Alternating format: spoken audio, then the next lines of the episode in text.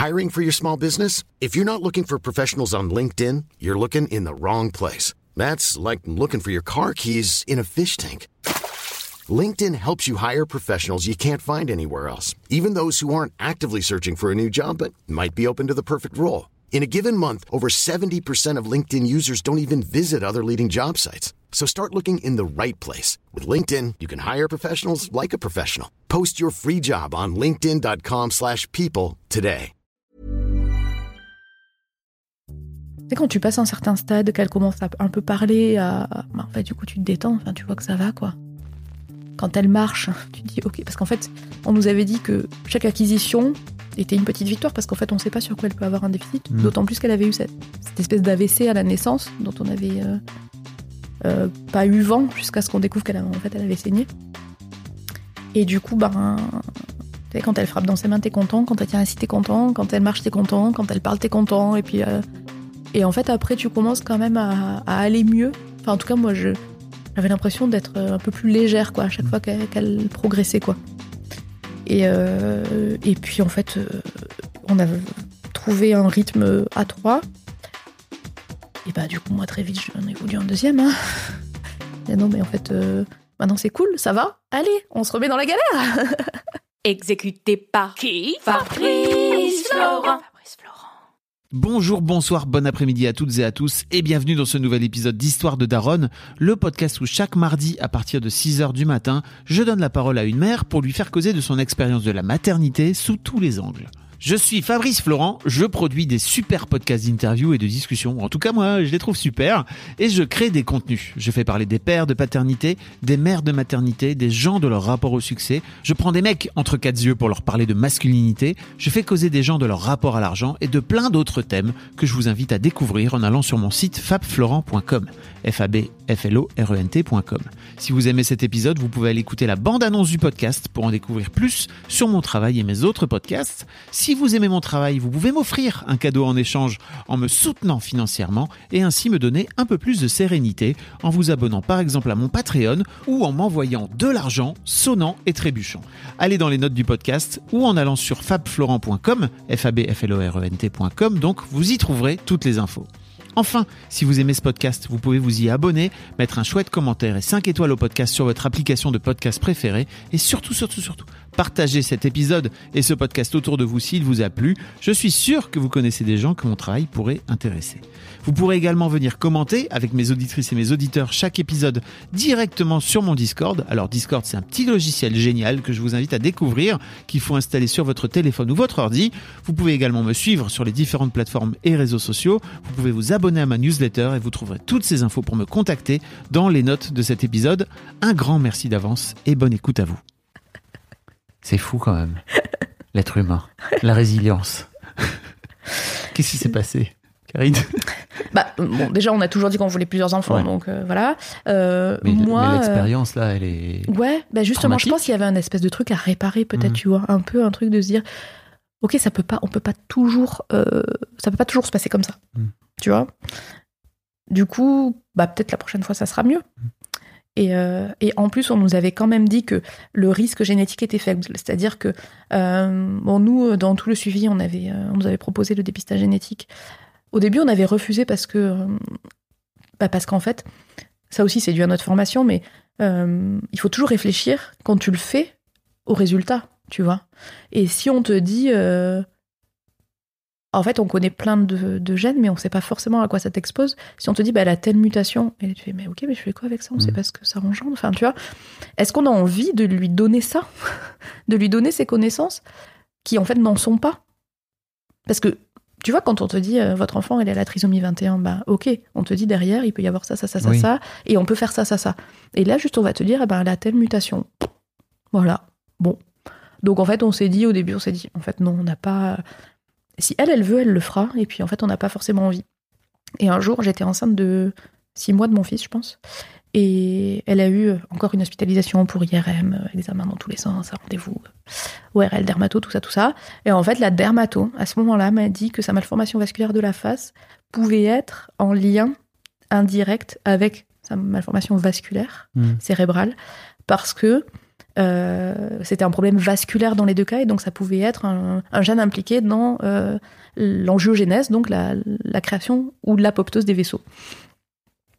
Et je me suis dit, bah, en fait, du coup, pourquoi pas? Parce que là, pour, euh, pour l'aspect cutané, si ça évoluait mal, il y avait des traitements en fonction de certaines mutations. Donc on s'est dit, ok, on, va faire le test. On l'a fait, on a dû le faire trois fois pour avoir des résultats, parce qu'à chaque fois, les tumeurs étaient perdus, hémolisés, bon bref. Et on a eu les résultats il y a très peu de temps là, donc bon, il n'y a pas de mutation. Hmm. On, on revient au point de départ que finalement on ne sait pas. Mais bon, voilà, au moins on a balayé ce pan-là. Euh, donc du coup, bah, quand j'étais enceinte de mon fils, je suis tombée enceinte tout de suite. J'ai enlevé mon stérilet et le cycle d'après, j'étais enceinte.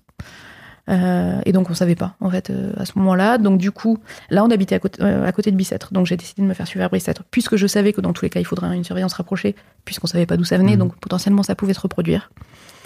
Et en fait, bah il allait très bien. Je tombée sur un gynéco, trop bien, qui était vraiment génial, qui qui du coup a très tôt voulu me mettre en arrêt parce que j'avais quand même un métier où j'étais tout le temps debout, très fatigant. Euh, j'ai pas voulu tout de suite. Et en fait, euh, à six mois, Thibaut s'est fâché très fort parce que je rentrais. Je partais en gros à 7h, je rentrais à 19-20h le soir.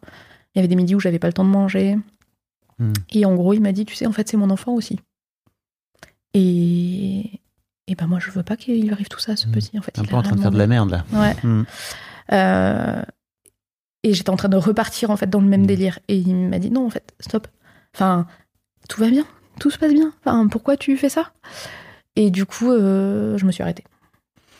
Et j'ai passé une semaine incrustée dans mon canapé, mais incrustée, c'est-à-dire que je n'arrivais, je dormais 12 heures par jour sur mon canapé pendant une semaine. Je ne mangeais pas, je ne me lavais pas. Enfin, c'était horrible. Il amenait ma fille à la crèche le matin, il rentrait le soir avec elle. Je n'avais pas bougé tellement j'avais une dette de sommeil euh, que j'avais accumulée. Enfin, j'avais tiré la corde jusqu'au bout, quoi.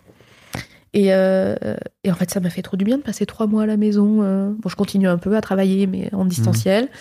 Parce qu'il y avait, c'était bien parce que du coup, c'était post-Covid, tout était organisé, donc c'était très pratique. T'avais peur de t'arrêter à ce moment-là? T'avais peur de, de Ouais. revenir dans ta tête de... Ça, pas trop, mais moi, j'ai globalement du mal à m'arrêter. C'est-à-dire que. de sur une personne intense. hein. on se lève et jusqu'à ce qu'on se couche, jusqu'à ce qu'on tombe de fatigue, on ne, voilà, on ne s'arrête pas. Hmm. Donc, euh, donc oui, forcément, j'avais du mal à être seule à la maison. Je me suis mis à la couture du coup. Bravo. Donc j'en faisais des heures et des heures par jour. Je vais devenir ultra performante en Exactement. Championne Euh. du monde des coutures. Voilà, je, je, je peux pas trop m'arrêter. Et Hmm. Ça me faisait très peur. Enfin, vraiment, ça me faisait très peur de m'arrêter. Et ce qui a été très bien, c'est que du coup, euh, enfin moi, tu par exemple, j'idéalisais, j'enviais en fait plutôt toutes les nanas qui font de l'autonomie, du chant prénatal, machin. Mais j'ai pas le temps de faire ça. Je n'ai pas le temps de faire ça. Je n'ai même pas fait les cours de préparation à l'accouchement pour le premier accouchement. Tu ne te laisses pas le temps de faire ça. Et voilà. Et en fait, Mm. c'est ce que m'a dit Thibaut. Thibaut m'a dit, non, mais en fait, tu as le temps. Tu ne le prends pas. Tu ne te l'accordes pas. Donc Mm. ça n'a rien à voir en fait. Et du coup, j'ai fait de, une préparation euh, à l'accouchement euh, avec de l'hypnose. C'était très cool. Ça m'a permis aussi de revenir sur toute la première grossesse. Donc ça, c'était vraiment très très bien. Euh, et en fait, heureusement que je me suis arrêtée à six mois parce que euh, très peu de temps après euh, que je me sois arrêtée, donc il y a eu cette hospitalisation de Jeanne toute la journée. Et puis, quelques jours après, elle mettait encore des couches à l'époque, mais elle, elle demandait vachement à être propre. En fait, elle a passé une journée à me dire qu'elle voulait aller aux toilettes. Mais du coup, je pense qu'elle avait très peur de faire sur elle, et donc on y allait toutes les 4 minutes. Et donc elle s'essuyait toutes les 4 minutes, et elle s'est collée une infection urinaire. Et donc on, a, on s'est retrouvés aux urgences de Bicêtre, en plein milieu de la nuit, euh, en plein mois de février. Et en fait, euh, en fait, elle hurlait de douleur dans la nuit. Moi, j'ai dit, mais en fait, là, on peut pas rester comme ça, Mhm. faut qu'on y aille. On y a été, sauf que c'était encore euh, Covid et donc un seul parent. Bon, on était seuls aux urgences, mais ils nous ont dit, j'étais enceinte de 7 mois, elle ne voulait que sa mère. Mais ils nous ont dit, non, non, c'est qu'un seul parent, monsieur, vous pouvez pas rester. Euh, sauf- donc, du coup, en fait, il voulait pas rentrer à la maison parce que moi, j'étais quand même euh, assez fatiguée. Mhm. Et donc, il m'a dit, bah, je t'attends dehors. Donc, il y avait, tu sais, un espèce de hall ouvert. Donc, du coup, t'as quand même froid, mais en même temps, t'es pas complètement dehors. Ouais. Et puis en fait, dehors, bah, il neige, donc il vaut mieux. Enfin bon, bref. Et donc du coup, en fait, on a fait des allers-retours tous les deux pour qu'il y en ait toujours un avec elle. Euh, et on est rentré avec des antibiotiques et la crève. et en fait, quelques jours après, euh, je vais aux toilettes et là, je vois dans la cuvette des toilettes de la mousse. Mais vraiment, comme comme de la mousse de bière, quoi. Donc je sors des toilettes, je dis à Thibaut, mais euh, qu'est-ce qui se passe?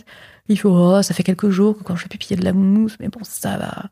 Je dis, non, mais ça va pas du tout, mec. Enfin, à quel moment ça va? Non, mais ça va pas du tout, en fait. Et donc, euh, j'essaie de l'interroger un peu, je fais rejaillir mes vieux souvenirs d'études de médecine. Et donc, en fait, il pissait du coca. Euh, il pissait euh, marron, euh, mousseux, depuis genre une semaine. Putain, les mecs. Et donc, ben, Les mecs qui prennent pas soin d'eux. exactement, C'est un délire. hein. le déni total. Mm.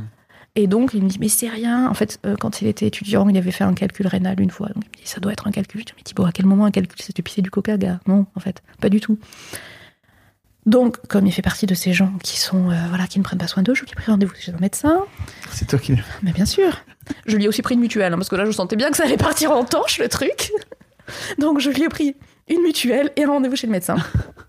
Et puis, il est allé euh, chez le médecin, qui lui a prescrit un bilan sanguin. Et en fait, on a reçu les résultats à 23h45 et le lendemain, on partait en vacances. Et là, on a vu qu'il était insuffisant rénal. Mais genre, sévère. Donc, bah, moi, j'étais enceinte de 7 mois, hein, donc tu te doutes bien que bah, j'ai chialé. hein. Mm. Je me voyais déjà élever mes enfants seuls. euh, Enfin, voilà. Ah non, en fait, c'est pas possible. Euh, et puis, c'est très particulier d'être enceinte d'un enfant en te disant qu'il connaîtra peut-être jamais son père. Enfin, vraiment, bah, parce que. T'es parti là-dedans direct. Bah ouais, parce qu'en fait, l'insuffisance rénale, ça te crée des troubles ioniques qui Ça aussi, peuvent c'est faire. le genre euh, de truc que ouais, toi-même tu sais. Bah, bien que- sûr, qui font déconner ton cœur. Et en gros, bah, si ton cœur déconne, euh, c'est fini, quoi. Oui. Et ça faisait plusieurs jours qu'il pissait du coca. Donc moi, je me suis dit, bah, en fait, euh, enfin là, on est. enfin, c'est terminé. Enfin, voilà. Ciao. En fait, il m'a avoué à ce moment-là que oui, il avait des œdèmes depuis un moment, mais qu'il était un peu dans le déni. Euh, ouais, qu'il sentait qu'en fait, euh, quand même, il avait de la tension, mais que bon, euh, moi je lui ai toujours dit, j'ai toujours trouvé qu'il avait les vaisseaux cervicaux qui battaient. Bon, Mm. on se fait des petites blagues entre médecins très drôles. J'ai toujours dit, toi à 40 ans, tu seras sous antihypertenseur parce que, enfin voilà. Excellente tu- blague. Ouais, bah oui, enfin, évidemment. Bon, et ben, en fait, euh, c'était à 30 ans, pas à 40. Je m'étais planté de 10 ans. Bon. Et du coup, euh, il m'a dit, ouais, je sens, en fait, depuis que j'ai des poussées de tension et tout. Et donc, en fait, euh, je dis, bah là, faut que tu retournes chez le médecin, globalement. Il y est retourné. Et c'était très mignon. Le médecin lui a dit, il avait 20 de tension. Il lui a dit, c'est peut-être l'effet blouse blanche. Non, je crois pas. 20 de tension. Je Ouais. savais même pas que ça existait. Ouais. Euh, j'ai quelqu'un qui a fait sport-études, hein, donc qui est quand même sportif, tu vois. Oui. Donc, il est pas censé euh, être, il est censé être plutôt à 10-12, quoi. Mm. Euh, voilà. Et du coup, ben, on n'est pas parti en vacances. Je me suis euh, tapé d'appeler à partir de 8h du mat tous les services de néphrologie de Paris. Et je me suis fait refouler de tous les services de néphrologie de Paris et d'Île-de-France. Parce que j'ai appelé en disant voilà, j'ai mon mari qui a 32 ans qui est en insuffisance rénale sévère, terminale. Il faut le- l'hospitaliser. Là, tout de suite, il faut le voir maintenant, en fait. Et il y a une secrétaire de Bicêtre, toujours, qui, je pense, a eu pitié de moi, puisqu'en fait, j'étais en train de pleurer au téléphone en Mhm. disant mais, mais je suis enceinte et il connaîtra jamais son père. et qui m'a dit bah, envoyez-moi le dossier par mail et je vais voir un médecin. Et bah, du coup, entre-temps, on est parti. On est parti chez ses parents. Ouais, en fait, on est parti chez ses parents en Normandie parce que lui m'a dit, en fait, même si je dois être hospitalisée, euh, en gros, euh, j'ai besoin de ce- ces vacances-là. Mm. On avait prévu. euh, il m'avait offert pour Noël un massage pour femme enceinte dans un hôtel euh, où on allait quand on était en Bretagne. Et du coup, on devait faire ça, laisser Jeanne pour la première fois depuis qu'elle était née, alors qu'elle avait deux ans, et se faire ce truc en amoureux. Ah oui. Et, euh, et du coup, il m'a dit en fait, moi j'en ai besoin. Enfin, en vrai, si je dois être hospitalisée, on reviendra, mais j'ai besoin de partir là. Je- En fait, c'est trop dur de se dire qu'on part pas parce que. euh, bah, bah, déjà, personne ne voulait de lui pour l'instant, personne ne voulait s'occuper de lui, donc euh, voilà. Et, et voilà, donc du coup, on est parti chez ses parents poser Jeanne, et en fait, euh, bah, cette fameuse secrétaire m'a rappelé en me disant j'ai montré votre, enfin, son dossier à, à- au néphrologue, il faut qu'il soit hospitalisé en urgence. Mm. Mais oui, je sais en fait, je je sais. Et euh, donc du coup, en fait, c'était euh, ça, c'était le week-end. Donc elle m'a dit, de toute façon, on fera rien le week-end, venez lundi. Donc on a fait notre petit week-end, qui était pas quand même hyper détendu. hein. Bah, j'imagine. Mais au moins, on a eu notre moment à tous les deux. Ouais. Et, et puis, c'était horrible parce que moi, je me disais, c'est peut-être notre dernier moment à deux, il faut que j'en profite. Bon, je ne lui disais pas à lui. Mais moi, quand même, je. Et en plus, on retournait en terre bretonne qui n'avait pas été les meilleurs souvenirs Ouais. de grossesse, quoi. C'était vraiment chelou. Vous jouez pas en mode facile, hein, tous les deux. hein. Lui aussi, hein, il a l'air d'être euh, sacré tête de mule aussi, putain. Ouais, ouais. Donc voilà, du coup, bah, on. Si vous pissez du coca, sachez-le. Il y a C'est pas normal. Oui, c'est pas parce que vous en avez trop bu. C'est- pas du tout. Il faut s'inquiéter. Millions of people have lost weight with personalized plans from Noom, like Evan, who can't stand salads and still lost 50 pounds. Salads, generally, for most people, are the easy button, right? For me, that wasn't an option. I never really was a salad guy. That's just not who I am. But Noom worked for me. Get your personalized plan today at Noom.com. Real Noom user compensated to provide their story. In four weeks, the typical Noom user can expect to lose one to two pounds per week. Individual results may vary. I'm Sandra, and I'm just the professional your small business was looking for. But you didn't hire me because you didn't use LinkedIn jobs. LinkedIn has professionals you can't find anywhere else, including those who aren't actively looking for a new job but might be open to the perfect role, like me. In a given month, over 70% of LinkedIn users don't visit other leading job sites. So if you're not looking on LinkedIn, you'll miss out on great candidates like Sandra. Start hiring professionals like a professional. Post your free job on linkedin.com/people today.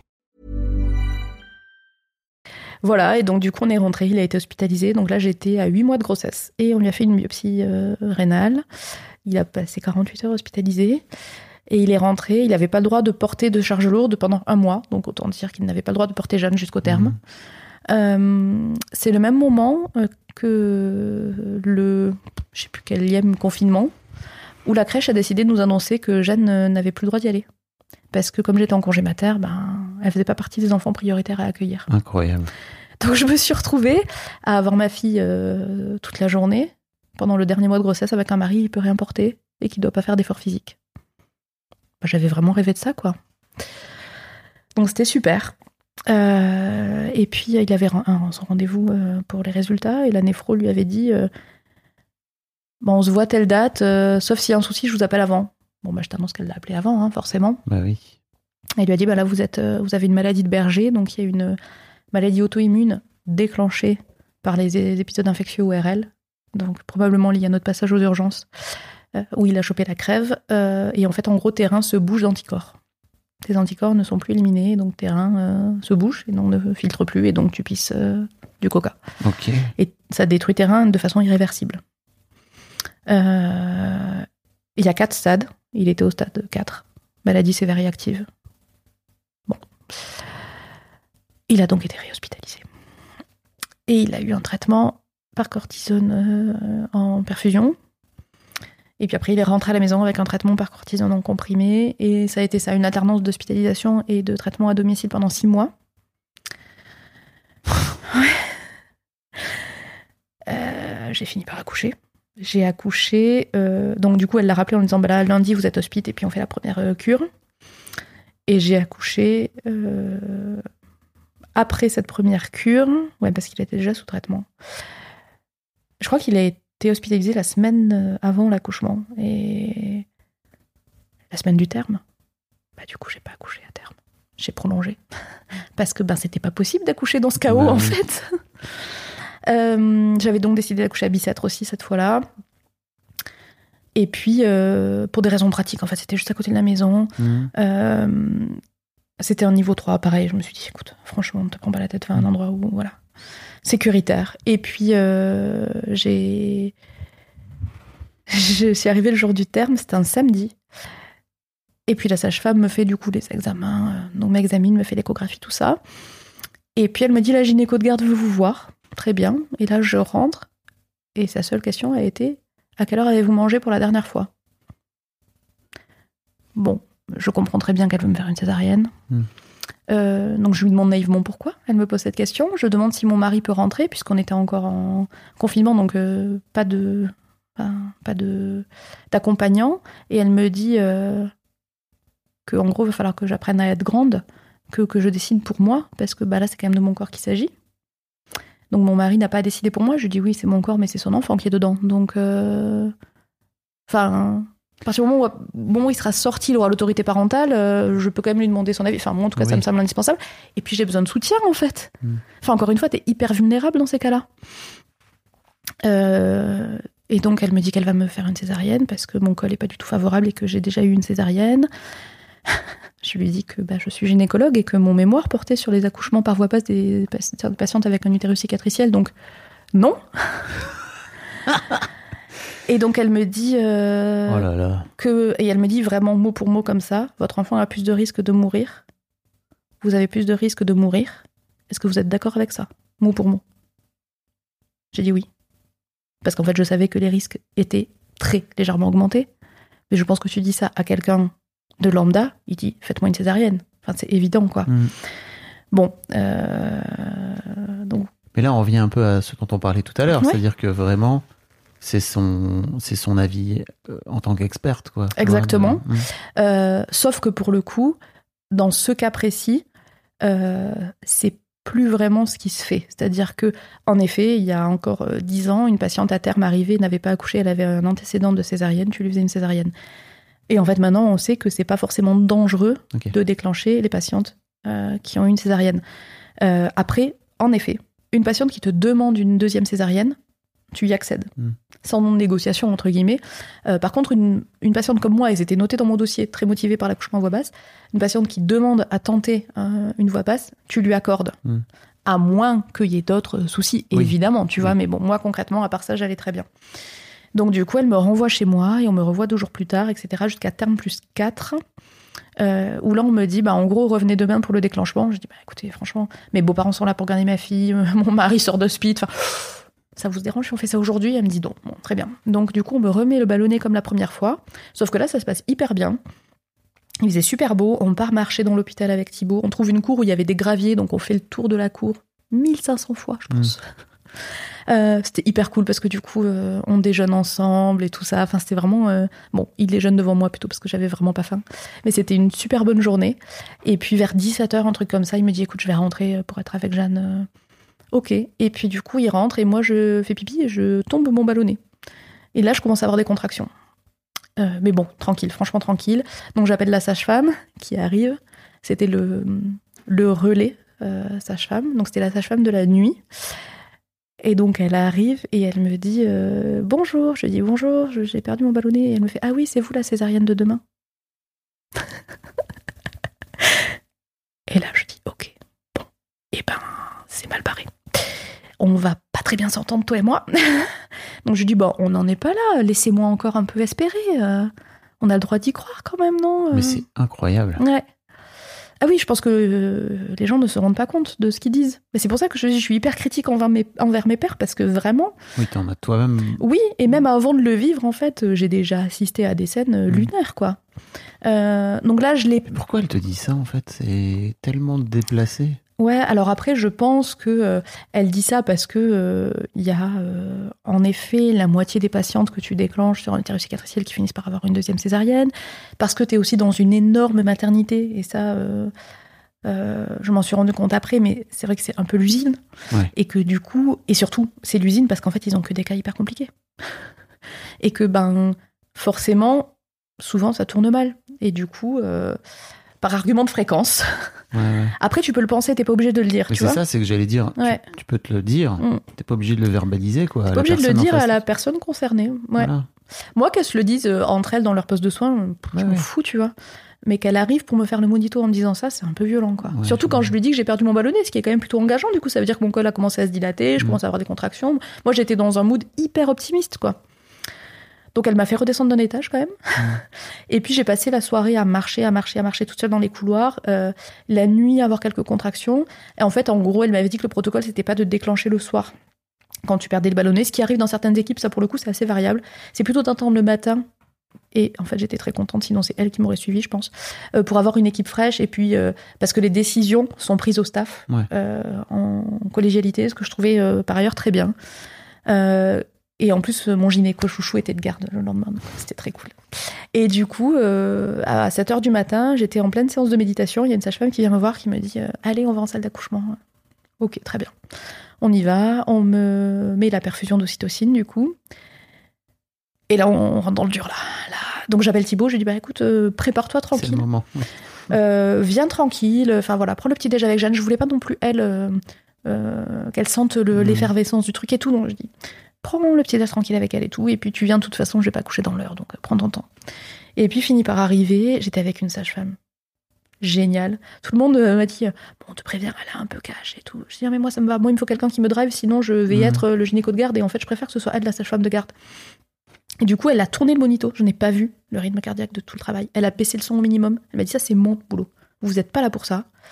Euh, et en fait, elle m'a, elle m'a cadré, en fait. Ouais. Et j'avais vachement besoin de ça, en fait. Et Ça du sent. coup, ouais, ouais, ouais, mm, ouais. Et voilà, du Ce coup. que sans doute euh, tes collègues euh, ont pas fait. Ouais, complètement, en parce qu'ils étaient euh, dans le cocooning, mais ce qui Ouais. était génial, en fait. Euh, mais du coup, en effet, j'avais besoin, en fait, a posteriori, C'est besoin. expérience. Exactement. Et elle m'a vachement cadré et c'était trop bien. Elle rentrait et disait Bon, allez, on va se mettre dans telle position, on va faire ci, on va faire ça. Ok, allez, Coaché. go C'était trop bien. Et j'ai passé une super journée avec Thibaut qui dansait pour moi sur Beyoncé parce que clairement, j'ai attendu. J'ai eu le Sainto à 7h, j'ai attendu midi et demi pour avoir la péri. Mm. J'ai douillé. Et donc, pour me faire rire, il dansait, il faisait n'importe quoi. Enfin, bon, voilà, c'était, franchement, c'était trop cool. Et, euh, et donc, j'ai fini par avoir la péri. Euh, et puis, je me suis dilatée tranquillement jusqu'à dilatation complète. Et donc, ma super sage-femme est partie à 20h en laissant euh, la- le relais à sa collègue. Et donc, franchement, c'était le rush. Cette journée-là, vraiment, il y a eu je sais pas combien de césariennes, d'accouchements, machin, tout ça. Et ils ont été au top. Enfin, vraiment, autant. Effectivement, ils sont pas beaucoup venus me voir parce qu'ils avaient d'autres chats à fouetter. Mais pour le coup, je sentais que à chaque fois qu'elle rentrait dans la pièce, elle était dédiée à moi. Mm. Et c'était trop bien, en fait.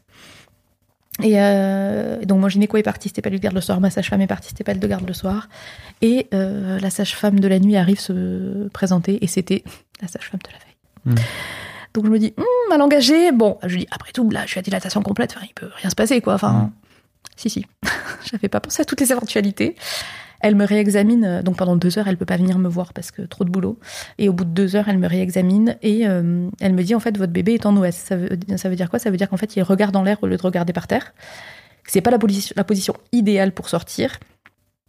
C'est possible, mais bon voilà. Elle voulait euh, avant de me faire pousser prévenir l'équipe de garde euh, parce qu'en effet on peut avoir besoin euh, d'aide instrumentale du coup pour Mhm. sortir l'enfant, etc. Je dis bah oui oui allez-y bien sûr pas de souci. Et puis euh, moi j'étais vraiment sur mon petit nuage, je vais accoucher fois basse, c'est génial, je suis trop contente. Ouais. Et, euh, et elle appelle l'interne de garde qui dit bah je vais, euh, il est engagé dans le bassin. En plus mon fils était prévu petit et bon j'ai quand même un bassin assez large donc je me disais ça va passer. Euh, et elle me dit je vais quand même refouler sa tête pour essayer de le tourner, pour le mettre dans la bonne position parce que l'accouchement sera beaucoup plus facile avec l'antécédent de césarienne, etc. Faut pas que ça dure trop longtemps. Ok. Je me dis c'est vrai c'est une théorie qui se tient. Bon faisons ça. Elle le refoule. Elle n'arrive pas à le retourner. Elle appelle sa chef, qui n'arrive pas à le retourner, qui me dit on tente une ventouse pour le faire se réengager dans le bassin dans cette position qui n'est pas la meilleure, puisqu'il veut pas se tourner, c'est que ça doit être la sienne. Et puis on voit. Et ils ont jamais réussi à le réengager. Et donc on est parti en césarienne. Mm. Sauf qu'une césarienne à dilatation complète, c'est pas du tout pareil qu'une césarienne euh, en cours de travail ou avant travail, puisque le, le col de l'utérus est entièrement dilaté, la tête de- du bébé du coup est très basse, et donc il y a beaucoup plus de risques euh, d'hémorragie, de déchirure utérine, etc. Et c'est ce qui est arrivé. Parce que du coup, au bloc, elle m'a dit on retente une dernière fois de faire euh, la ventouse. Donc elle m'a mis en position gynéco, elle a réessayé. Et en fait, elle me dit non, vraiment, il veut pas. Hmm. Euh, donc elle m'a rallongé les jambes. Et puis là, je leur ai dit je suis mal installée, je sens que je suis pas bien installée. Euh, et puis on m'a dit non, mais là, madame, il faut, faut faire la césarienne, tout ça. Ok. Alors ils avaient réinjecté aussi dans la péridurale la dose pour, euh, pour faire la césarienne qui est beaucoup plus forte, forcément. Ils m'ont dit non, mais c'est parce que vous sentez pas vraiment, vous avez des sensations étranges. J'ai dit, ouais, mais là, quand même, en fait, quand on me touche, je sens bien et tout, je suis pas vraiment anesthésiée. Et puis bon, euh, avant de faire une césarienne, on teste toujours avec une pince euh, qui a des griffes au bout Mm. pour savoir si tu sens. Et la tradition veut qu'on passe dans le nombril, qui est censé être le repère le plus haut à partir duquel il faut être endormi. Et donc, elle, j'entends la gynéco dire test, et là, je crie, puisque j'ai hyper mal, en fait. Et, euh, et elle dit bon, ben on y va. Je dis non, non, mais j'ai crié, les gars, j'ai mal, en fait. Elle vient me pincer l'ombilic, j'ai senti. Et l'anesthésiste me dit ah ben là, on est à la dose max, il faut qu'on vous endorme. Et je dis non, mais j'ai senti, mais franchement, ça va. Mais non. Mais je voulais pas d'anesthésie générale. Je voulais pas rater le moment de la naissance de mon fils. Mais tu viens de souffrir. Ouais, Tu viens de dire que tu étais en train de souffrir. ouais. Mm. Ouais, non, mais tu sais, des fois, on est un peu con. hein. Et donc tu t'es fait... Ouais. Tu t'es fait ouvrir en Ouais. sentant tout? Ouais. Mais pourquoi? Bah, pour le vivre. En fait, mon mari est arrivé, parce que du coup, ils ont dit, bah, on y va. Et j'ai dit, bah, papa, mon mari est pas là. Et donc, en fait, il est arrivé, ils avaient déjà commencé. Et donc, moi, j'étais en mode euh, concentration ultime, quoi. Euh. Donc, j'étais comme ça, je parlais, enfin, j'avais les yeux fermés, puis j'étais. Et il me dit, euh, ça va? Et donc, je répondais pas, en fait. J'étais. Et lui, il savait pas que. Bah non, parce que lui, il n'avait pas vu Oui, le truc. Son anesthésie marchait pas. Et donc il me dit, franchement, Karen, t'es hyper bizarre là. Et je lui dis, c'est parce que je sens tout. Il me dit, quoi? Non, mais, Non mais il faut le dire. Je dis, non, ne dis rien. mais t'es, mais t'es, mais t'es taré Mais en fait, comme, taré en fait, je savais que ça allait être rapide parce que je sais qu'une césarienne en urgence, Oui. ça dure 20 minutes. Je me suis dit, Mais eh, 20 ça va, minutes 20 minutes, tu peux supporter. Donc j'ai franchement tout senti. Bah, du coup, j'ai un peu l'impression d'avoir accouché parce que j'ai senti tout son corps passer. Et du coup, il est parti avec mon mari. Je vais tourner de l'œil, salut. Et en fait, euh, ça a pas duré 20 minutes, ça a duré 4 heures. Quoi? J'ai accouché à 22h22, je suis arrivée en salle de réveil à 2h30 du matin. Parce que ça a saigné. Beaucoup, beaucoup, Ouais. beaucoup. Et du coup, bah, là, t'entends tout. Et tu sais ce que Mais donc t'entends. t'étais pas anesthésié Bah, en fait, j'ai tout senti. J'ai senti tous les points qu'ils m'ont fait. Et je peux t'assurer qu'ils en ont fait un petit paquet. en fait, l'utérus est déchiré, comme prévu. hein. Ouais. Ça a beaucoup saigné, sauf que l'urgence, c'est de faire sortir le bébé. Forcément, quand tu fais passer un enfant, bah, ça continue de déchirer. Bon, c'était le bordel, quoi. J'ai saigné plus d'un litre. Ils ont fermé tant bien que mal, essayé de contenir l'hémorragie. Moi, j'ai une, contrairement à mon mari, une toute petite tension. Et donc, très vite, ils ont dû me mettre, me mettre de la noradrénaline, qui est un médicament pour faire remonter la tension, parce que bah, euh, je pas- suivais plus trop, quoi. T'es pas tombé dans les vapes? Bah, j'étais un espèce d'entre. En fait, j'arrêtais pas de dire oh, j'ai chaud, j'ai froid, j'ai chaud. Et j'arrêtais surtout, je leur disais mais j'ai toujours mal au dos, les gars. Depuis le début, je vous l'ai dit. Ils me disaient oui, mais là, vous pouvez pas bouger, on est en train de vous recoudre. Oui, merci. Donc, j'avais mal au dos, je sentais tout ce qui se faisait dans mon bide et j'avais chaud, froid, chaud, froid, puis je sentais à moitié que je partais et tout. Et là, l'anesthésiste est venu en me disant vous avez 6 de tension sous noradrénaline, c'est pas normal, il faut qu'on vous transfuse. Ce à quoi j'ai répondu ne faites pas ça, je suis au négatif et je voudrais continuer à donner mon sang. Elle m'a dit d'accord. Ah ouais. Donc bon, après peut-être qu'elle aurait pu dire que j'étais pas complètement lucide. Mais du coup, elle m'a pas t'es pas lucide depuis le début. Ouais. Oui, mais ouais, bah, je crois que personne s'en est vraiment rendu compte. hein. J'ai très bien joué le jeu. Et hum, du J'ai coup, du mal à comprendre, tu vois, ce truc de. Je comprends l'idée de vouloir Hum. ne pas manquer la naissance de ton fils, en Mm. fait, mais. Mais tu sais, t'es dans un moment, c'est pareil, parce que tu vois, on en reparlait hier ou avant-hier avec mes Sans doute collègues. parce que je suis un mec, tu vois, à ce moment-là, tu vois, et que moi, je, je- j'imagine qu'entre femmes, peut-être, c'est un Bah, truc qui peut se que, comprendre, Pas tu que, vois. parce que j'en parlais avec mes collègues filles, et elles me disaient, euh, t'es taré. Ouais. En fait, c'était ta vie, là. Enfin, tu vois, tu refuses la transfusion, en fait, c'est ta vie qui est en jeu. Euh, t'as mal, mais t'as mal, mais en fait... euh, Enfin, c'est pas, c'est pas. Si on a inventé l'anesthésie, en fait, c'est parce que c'était pas humainement supportable de se faire opérer sans. Mais c'est ça. Et je leur dis ouais, mais en fait, j'étais dans dans un. Puis t'es tout bim, en fait, t'es censé Ouais. savoir que ça sert à ça, Ouais. l'environnement hosp- hospitalier. Ah mais moi, j'ai, je peux te dire que j'ai, j'en ai voulu aux patientes qui n'ont, qui ont refusé la transfusion parce que du coup, elles te mettent en difficulté, parce qu'elles t'imposent euh, un résultat. Si tu veux, on a une obligation de moyens en médecine. On n'a pas d'obligation de résultat parce que évidemment, ça peut Mmh. Bah oui. mal se terminer. Sauf que là, quand on t'empêche de mettre en œuvre des choses pour aider les gens, on t'empêche, cette... enfin tu vois, on te met des bâtons dans les roues pour arriver à cette obligation. En, quelque part, ouais, on te force à avoir une obligation de résultat, c'est-à-dire bah vas-y, fais, mais sans les outils. Mm. Et je l'ai fait en fait. Enfin, je leur ai imposé ça. Donc je m'en veux aussi pour ça, tu vois, de, le, Mm. enfin, de, de les avoir mis dans cette situation. Euh, après, concrètement, euh, quand ta vie est en jeu, euh, normalement, on prend les décisions à ta place. Et ils m'ont laissé le choix jusqu'à la fin, donc bon, j'en ai clairement payé les conséquences. parce que du coup, ils ont mis extrêmement longtemps avant de réussir à finir de fermer. C'était très mignon parce que l'interne, à la fin de l'intervention, a baissé le champ opératoire, a enlevé ses gants en m'aspergeant de micro-gouttelettes de mon propre sang utérin Oh là sur le là. visage et en me disant Tout s'est bien passé, vous avez un petit peu saigné. J'ai trouvé ça extrêmement mignon. Parce que je les entendais dire encore des champs opérateurs, encore des champs. Est-ce qu'on peut peser les, les champs En fait, on pèse pour avoir l'estimation des pertes sanguines. Et donc, en fait, bon, tu fais globalement pas ça sur toutes les césariennes. Il faut Oui. vraiment que ça soit en beurade euh, avancée. Et donc, du coup, euh, c'est très mignon de me dire que ça avait un petit peu saigné. Et du coup, je suis arrivée en salle de réveil et là, j'étais dans les vapes, mais ultime, mais vraiment, mais ultime. Euh, Thibaut n'avait pas le droit de venir me voir là pour le coup. Il a fait du forcing, mais vraiment beaucoup. Il a réussi à venir en disant non mais en fait, euh, j'ai pas de nouvelles. Ça fait 4 heures que la césarienne a eu lieu. En fait, les gars, enfin mettez-vous deux secondes à ma place. Qu'est-ce qui se passe? Il a eu le droit de venir et il m'a dit en fait, euh, j'ai vu un drap. il m'a dit transparente. T'étais pas blanche, t'étais pas grise, t'étais transparente. Et en fait, oui, j'avais 6 grammes d'hémoglobine quand euh, le taux normal est à 12-13. Donc forcément, euh, j'étais pas hyper en forme.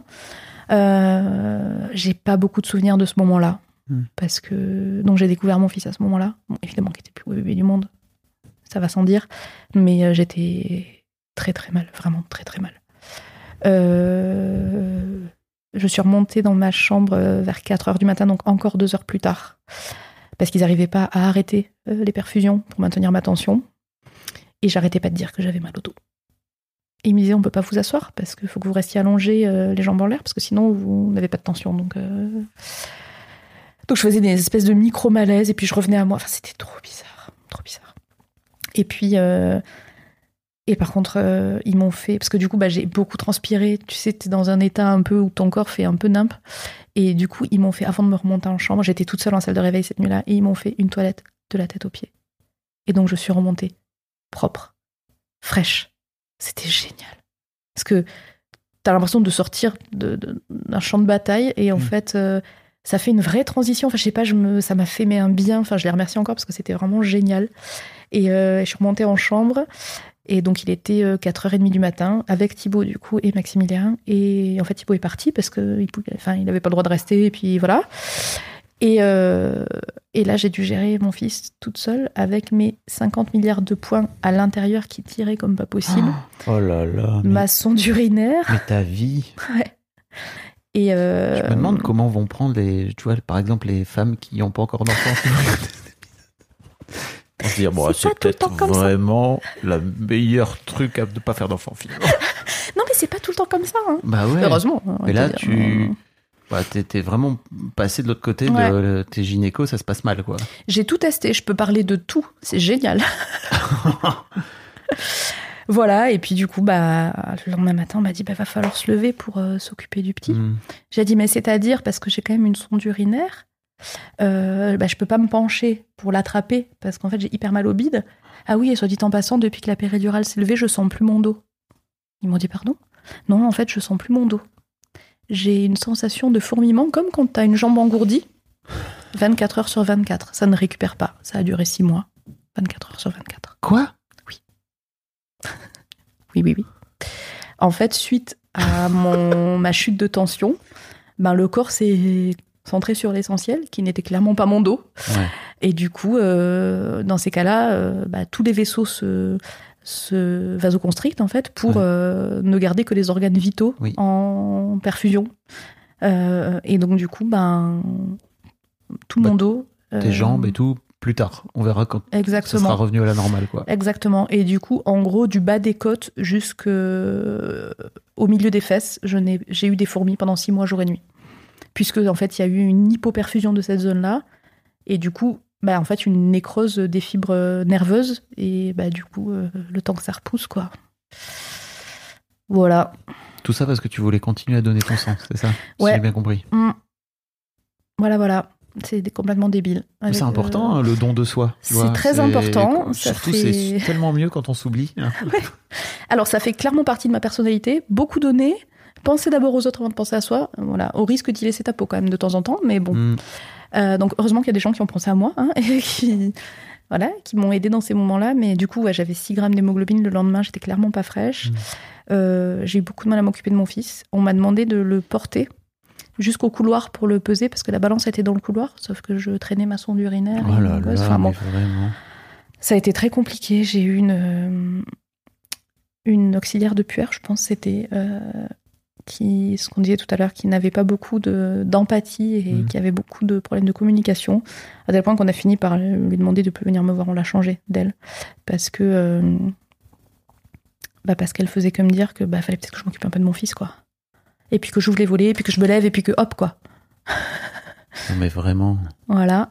Et puis, euh, et puis bah, lui aussi était pas très gros parce que bah ouais, quand t'as 6 grammes d'hémoglobine, en fait, fais d'abord, euh, fais en sorte de survivre autour avant de faire survivre l'espèce. Hein.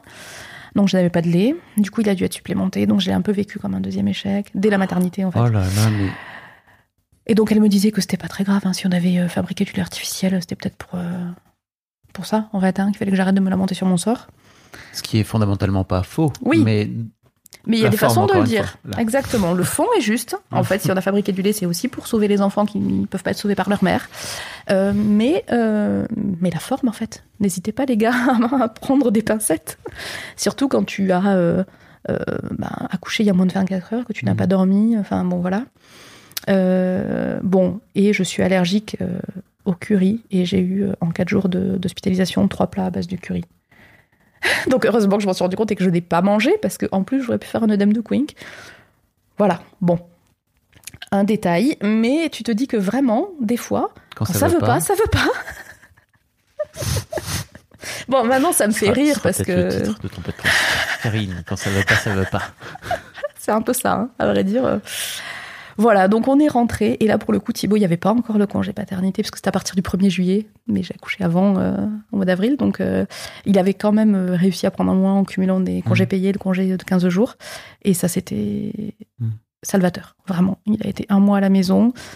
euh, bon, avec ses hospices, ses allers-retours à l'hôpital et tout, mais bon, franchement, enfin, c'était très cool. La rencontre entre les deux, ça restera le plus beau moment de ma vie, je pense. C'est incroyable. Euh, Entre ton fils et ta fille. Ah ouais. ouais. c'est dingue.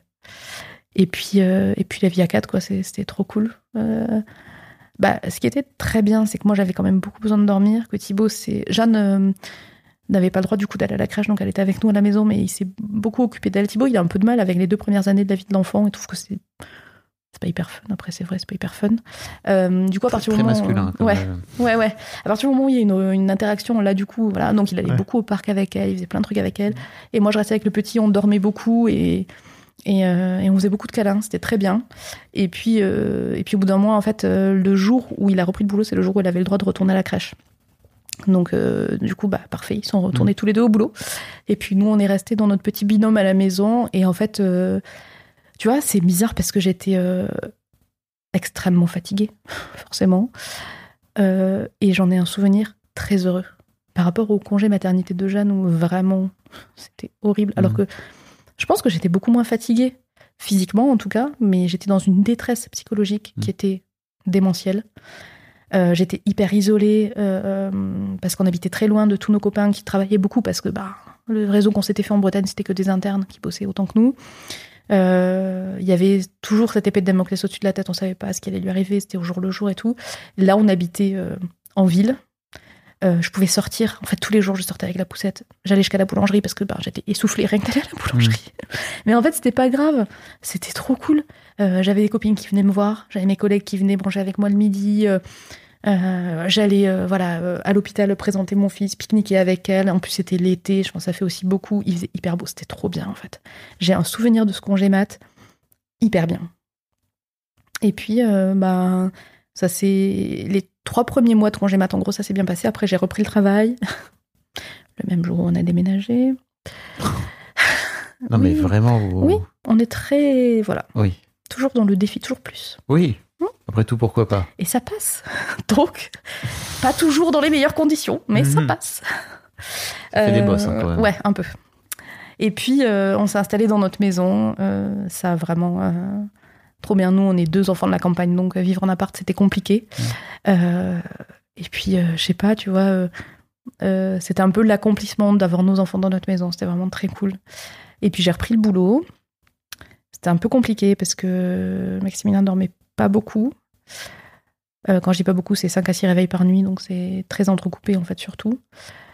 Euh, et au début, quand j'ai repris, on faisait des rondes autour de la table du salon. Alors, Maximilien n'a jamais voulu dormir dans le lit de cododo. Il voulait dormir dans le dodo, pas dans le cododo. Donc en fait, il a toujours dormi avec nous, puisque, encore une fois, j'avais une sage-femme qui m'avait fait de l'hypnose, qui venait à la maison après, qui était géniale, qui m'avait dit en fait, au bout d'un moment, il faut dormir. Donc oui, il faut pas faire dormir les enfants avec vous. Mais si c'est ça, ou mourir, euh, parce que vous ne pouvez pas dormir, vous pouvez pas. En fait, il dort avec vous, c'est pas grave. Donc on avait réussi à mettre, c'était l'été, donc on n'avait pas de grosses couettes, etc. Donc on avait mis en place quand même des petites stratégies pour qu'il s'étouffe pas et puis il dormait avec Mhm. nous. Sauf qu'en fait, au bout d'un moment, il a décidé qu'en fait, il voulait plus dormir. Et donc, euh, ben, le soir, quand on allait se coucher, on faisait des rondes, une heure chacun, de tour de table du salon. Et au bout d'une heure, on se passait l'enfant et on retournait. Voilà. Et dès qu'on le posait, il hurlait. Et ça pouvait durer de 22h jusqu'à 5h du matin. Et on a. Parce que moi, mon mari n'est pas patient. Vraiment, mais pas du tout, du tout, du tout, du tout. Et donc, lui, au bout de 15 minutes, en fait, euh, il dit, en fait, c'est bon, on le pose et il gueule, c'est pas grave. Bon, ben, ça n'a pas marché. hein. On a, on a bien essayé de le poser, de le laisser pleurer. En fait, ça n'a jamais marché. Il pouvait pleurer que 4 heures d'affilée. Bon, en fait, on s'est rendu compte qu'il avait faim. Parce que, encore une fois, je n'avais pas assez de lait. Parce qu'au partir du moment où j'ai repris le boulot. Mère indigne. Ouais, ouais, complètement. Toujours. Je suis très mauvaise. Euh, parce que j'ai repris le boulot et du coup, bah, en fait, concrètement, je tirais pourtant mon lait au boulot et tout. Mais Ouais. bah, en fait, on sait très bien que le stress, ça induit une diminution de la lactation, la fatigue, etc. Et donc, j'étais plus capable de suppléer. Donc, on l'a complémenté. Mais je pense qu'il avait pris le pli, en fait, de pas Mm. dormir. Donc, il se réveillait 5-6 fois par nuit. Et surtout, il ne se rendormait qu'au sein, ce qui devenait quand même un problème. Et quand il a eu 6 mois, moi, j'étais euh, à deux doigts de l'implosion. Moi, je pouvais plus. Ça faisait 3 mois que ça durait. Enfin, c'était horrible. Euh, je me sentais très seule. J'avais l'impression que Thibaut euh, ne, ne se sentait pas concerné, ne m'aidait pas. Ce qui, en fait, n'était pas le cas. C'est juste qu'il ne voulait pas rentrer dans mon schéma de pensée et de prise en charge du, du problème. Ouais. Euh, donc moi, je le vivais comme, euh, ben, il s'endort qu'au sein, tu veux pas faire autre chose, ben démerde-toi, puisque c'est ta solution. Il y a que toi qui peux l'endormir au sein, donc démerde-toi. C'était pas du tout ça, en fait. C'était, euh, au contraire, c'était pour me faire prendre conscience que, ben, tu vois bien que ça ne marche pas. Ouais. Donc, cherche un plan B, meuf. Euh, On est plutôt sur un profil têtu. Hein, euh, Ah bon? Qu'est-ce qui t'a mis sur la piste? Je sais pas. Discute ensemble depuis un petit moment là? T'es un peu. Voilà, tête de mule quoi. Un peu.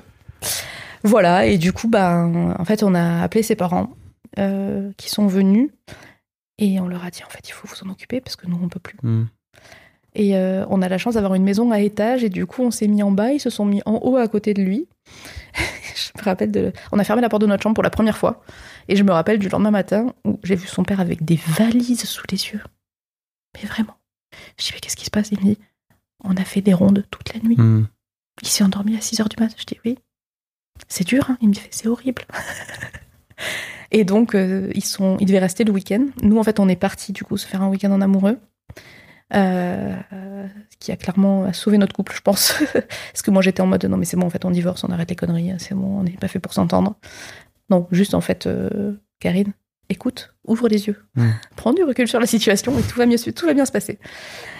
Et puis, et en fait, au lieu de rester le week-end, ils sont restés une semaine. Euh, et il a fallu une semaine pour qu'ils comprennent qu'il fallait dormir la nuit. et, euh, et depuis, euh, il dort très bien. Et ben en fait, quand on a des enfants qui dorment, et quand du coup, soi-même on dort, Franchement, la vie est plus simple, non? La vie est tellement plus belle. En fait, tu te rends compte que tu as de la patience, tu as euh, du lâcher-prise, tu as du second degré, ce que je n'avais plus du tout. Euh, tu as du recul sur les choses, Mhm. tu peux te remettre en question, euh, tu arrives à écouter les gens. euh, Enfin, j'avais plus de patience avec ma fille, par exemple, c'était, euh, enfin, c'était devenu horrible. Et, euh, en fait, ça nous a sauvé la vie, sauvé la famille. Et euh, ils sont repartis, je ne les remercierai jamais assez d'avoir passé cette semaine-là à la maison, c'était génial. Et en fait, depuis, euh, ça roule. Donc ça fait un an et demi que en fait on a trouvé notre petit rythme. J'ai changé de boulot entre temps. Ça a un peu euh, redéstabilisé les choses, mais ça y est, maintenant on a notre euh, rythme, on arrive à trouver notre équilibre. Thibaut s'occupe beaucoup des enfants parce que je pars très tôt le matin. Donc le matin, il gère. Le soir, ça dépend, celui qui finit en premier. Mhm. Euh, et c'est très cool. C'est vraiment très cool. Comment va Jeanne alors Après. Jeanne, elle a eu un suivi. Toutes ces euh, ouais, Jeanne, elle a eu un suivi euh, très rapproché jusqu'en janvier là cette année. Donc ça fait six mois qu'on a arrêté les IRM et les rendez-vous réguliers. Et euh, là, elle est en moyenne section et le prochain rendez-vous c'est en CCP. Donc euh, c'est très cool. Ok. Ça, ça fait beaucoup de bien, beaucoup, Mm. beaucoup de bien parce que même si tu veux pas euh, lui transmettre ton stress et ton angoisse, ben, en fait, elle voit bien que tous les enfants passent pas dans la machine tous les six mois, quoi Ouais, ouais, bien sûr. que tous les enfants ne sont pas allés à l'hôpital. euh, voilà, donc elle sentait le truc. Elle a un traumatisme assez marquant des prises de sang. Dès qu'on va chez le pédiatre pour l'examen de routine, elle a peur d'avoir des piqûres, des piqûres, des piqûres. Elle a très très peur des piqûres. Même quand elle joue à être le docteur, elle veut pas nous faire de piqûres parce qu'elle veut pas nous faire mal. Enfin voilà. Donc elle a quand même euh, Bah oui. des souvenirs assez vifs de ses hospitalisations, mais ça va, elle évolue en fait hyper bien. Euh, c'est stable, elle a toujours son caillou dans la tête. Je pense qu'on est sur une évolution atypique d'un truc rare et que ça va continuer comme ça, hein, parce que bon, faut quand même pas rentrer dans la norme. Donc euh, elle, elle évolue hyper bien. On lui a jamais trop expliqué ce qu'elle avait parce qu'en fait, c'est déjà hyper compliqué Bah pour oui. des adultes. Euh, et puis on veut pas non plus. euh, par exemple, on l'a pas dit à l'école parce que comme en fait il y a rien à faire, il y a pas de Mhm. surveillance particulière, il peut rien se passer. Ben du coup, pff, on n'a pas envie non plus que la maîtresse fasse plus attention à elle ou soit plus inquiète ou quoi. Euh, voilà. Et, euh, et en fait, comme ça, ça se passe bien. Donc euh, là, on allège la surveillance et c'est hyper bien. C'est hyper bien. Merci d'avoir partagé tout ça, Karine. Dites donc, Avec plaisir. j'ai une dernière question pour toi. ouais. Si tes deux enfants écoutent ce podcast dans 10 ans, qu'est-ce que tu as Ouais. envie de leur dire? J'ai pas du tout réfléchi à ça, c'est complètement dommage. Bah, va falloir laisser aller, tu sais. Ouais. Euh, du coup, elle, elle aura 14 ans. Oh là là. Ouais. Je- bon, elle écoutera probablement pas du coup, hein, mais bon. Bon, on sait jamais. On sait jamais. Et lui, il aura 12 ans. Mais lui, c'est. Ben. euh, déjà que je les aime, évidemment. Que j'espère qu'ils ont gardé leur complicité parce qu'ils sont trop mignons ensemble. Euh, que j'espère aussi qu'ils ont un, un petit frère et une petite sœur. Euh, et qu'on est toujours aussi heureux tous ensemble, en fait. Juste ça. Et qu'ils prennent soin d'eux. Mm. qu'ils fassent pas comme nous. qu'ils fassent pas comme nous parce que parce qu'on s'est on s'écoute de plus en plus mais on a eu Ouais. besoin de temps pour le faire et franchement c'est ultra important C'est ce que j'allais dire, c'est que prenez soin de vous avant de dire à vos enfants de prendre soin Ouais. de vous, de prendre soin d'eux, quoi. C'est, ouais en fait euh, il y a que l'exemple qui marche. hein. ouais bah c'est ce qu'on essaie de faire de plus en plus Mm. et de s'écouter en fait il faut vraiment s'écouter et et un truc que j'ai réussi à faire que très récemment il faut savoir dire non et assumer de Mm. dire non en fait on a le droit Oui. sinon ce mot n'existerait pas en fait hein. oui. Donc, euh, donc on a le droit de dire non et, et en fait ça va pas blesser les gens, c'est pas grave. Mm. C'est pas grave. Euh, et on peut euh, aider les autres et rendre les gens heureux que si on l'est nous-mêmes. Donc, euh, donc je pense que si on arrive à leur transmettre ça, ce sera vraiment chouette. Voilà. Tu viens de post- tu viens de dire l'air de rien que peut-être ils ont un petit frère, une petite sœur. j'espère. Je, je, je, je ne sais pas, mais j'espère. En tout cas, c'est ce qu'on souhaite tous les deux. ouais. Ouais. Repartir pour un tour. Ouais, en espérant que cette fois-là, ça se passe bien. Incroyable. Ouais, ouais, ouais. Ah bah, Très attends. bien. Oui. Ça serait bien de finir sur une note positive. Et puis, là, si ça beurre une troisième fois, peut-être qu'on se dira que c'est pas fait pour nous et qu'il faut qu'on arrête. Si ça Hein beurre, tu dis Ouais, ouais, c'est une ouais, expression. c'est une expression bretonne. On a chopé ça en Bretagne, ouais. Ouais. Voilà. Merci beaucoup, Karine. Avec plaisir, c'était vraiment très cool. Merci à toi, c'était génial. Super. Puis bah, je, je vous souhaite de prendre soin de vous. Parce que vraiment, et de prendre soin de toi Ouais, merci. en vieillissant avec l'expérience. C'est ton cours. Un grand merci à vous d'avoir écouté jusqu'au bout. Pensez à rejoindre le serveur Discord pour venir commenter avec le reste de ma commu. Je vous trouverai tous les liens dans les notes de cet épisode. Et si mon travail vous plaît, je vous rappelle que vous pouvez m'offrir en échange un peu de sérénité en vous abonnant à mon Patreon ou en m'envoyant de l'argent en vous munissant de votre CB. Vous trouverez tous les liens dans les notes de cet épisode également. Bonne fin de journée et j'espère à très bientôt pour un nouvel épisode de podcast.